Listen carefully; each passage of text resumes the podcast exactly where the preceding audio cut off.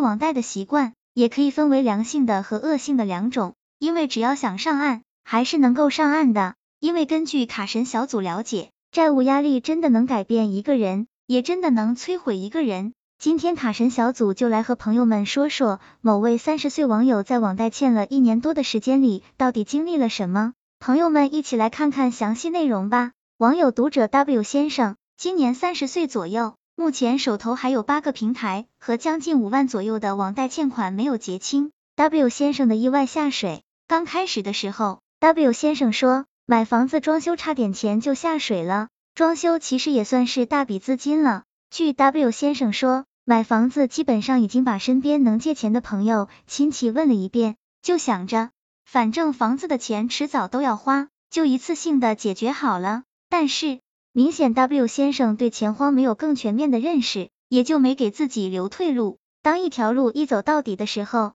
自然想出来难度也是很大了。W 先生的无法自拔，W 先生房子买了，用网贷的钱也装修好之后。本来就要开始享受乔迁之喜的，但是完全没有，还没等房子装修完，各大网贷平台的催收就来了，催收电话、催收短信塞满他的手机已经是常态。网贷影响的还有 W 先生的心理和整个人的状态。据 W 先生提到，之前的精力都是放在工作、加班、养家糊口上，现在每天都提心吊胆的，怕催收电话打进来，也怕催收公司会联系自己的同事。因为 W 先生怕丢掉自己和全家赖以生存的收入来源，W 先生说，和身边的人一样，大家大部分都成家立业了，也都有债务和贷款，唯一有区别的就是别人家的都是房贷、车贷，而自己只有网贷。虽然一字之差，但是性质是完全不一样的，造成的结果也是完全不一样的。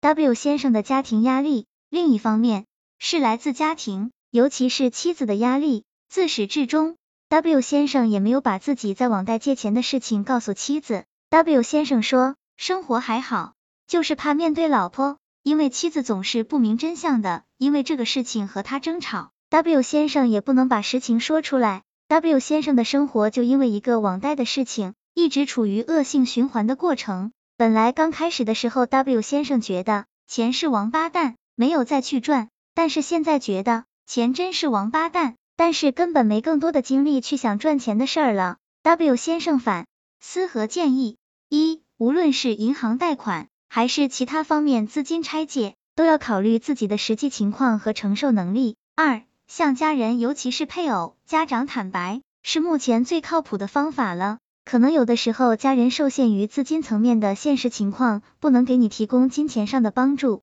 但是大部分家人在最后还是鼓励、理解大于责备。三，既要开源，还要节流，生活还是要继续，因此还是需要把更多的精力放在如何赚钱上来，想好自己能做什么，工作之余努力挣点小外快，补贴家用。也许你之前很懒，啥都不想干，但要真是债务压顶了，还就能激发自己的潜能，想着法子挣钱了，然后再养成良好的理财习惯，而不是通过撸贷过日子。四，对于催收电话该接还是？要接，如果不接电话，催收公司会把该用户标注为失联的状态，认为存在跑路的可能，进而成为失信黑名单。五、积极和网贷平台沟通，同时也还是要保持一个积极乐观的心态，要相信事情都是可以解决的。卡神小组总结：W 先生故事就是一个活生生的案例，卡神小组相信 W 先生的故事会给很多朋友启示和思考。W 先生给予我们的不仅是他生活上的债务压力，更是提醒我们人生需要谨慎，人生需要理智。卡神小组告诉朋友们，被债务压垮信心的人很多，但卡神小组更能告诉朋友们的是，很多人被债务所激发出斗志，敢于拼搏的人更多。毕竟，人的未来在自己手中，在自己脚下，怎么走还得看自己。希望这个资料对朋友们有所帮助。